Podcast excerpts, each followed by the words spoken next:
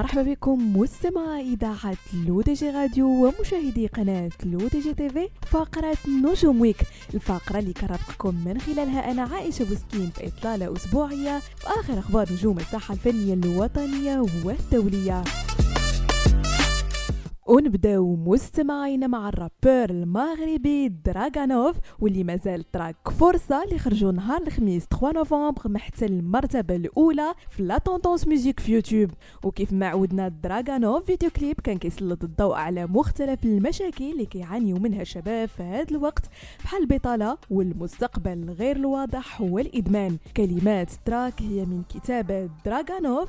prod and beats دراغانوف and يوازيل تصوير زهير الغمري واخراج عدنان ماهيو و Cartel Vibes شارك والد الفنان المغربي زهير باهوي في أغنيته الجديدة يا العدوة بعدما ظهر وهو يعزف على آلة درامز بجانب ابنه الذي اختار أن يعزف على آلة الجيتار وحققت الأغنية رقما قياسيا بعدما سجلت حوالي عشرين ألف مشاهدة خلال أقل من ساعة واحدة. وكان بهاوي قد كشف عن عنوان أغنيته الجديدة التي اختار لها عنوان يا العدوة بعدما نشر مقطع فيديو عبر صفحته الخاصة بانستغرام يشوق من خلاله متابعيه لجديده الفني.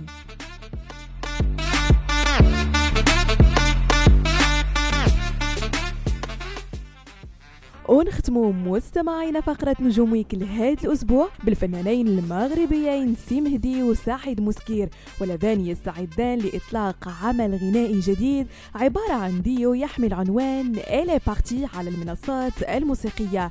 الأغنية من كلمات وألحان سي مهدي توزيع كريم سلاوي فيما تم تصوير الفيديو كليب الخاص بها بمدينة مراكش. من الجدير بالذكر أن الديو عبارة عن أغنية راي ذات إيقاعات موسيقية مختلفة كليا عن آخر أعماله فينيتو مشيرا إلى أن هذا طابع رومانسي وتتحدث عن قصة حب.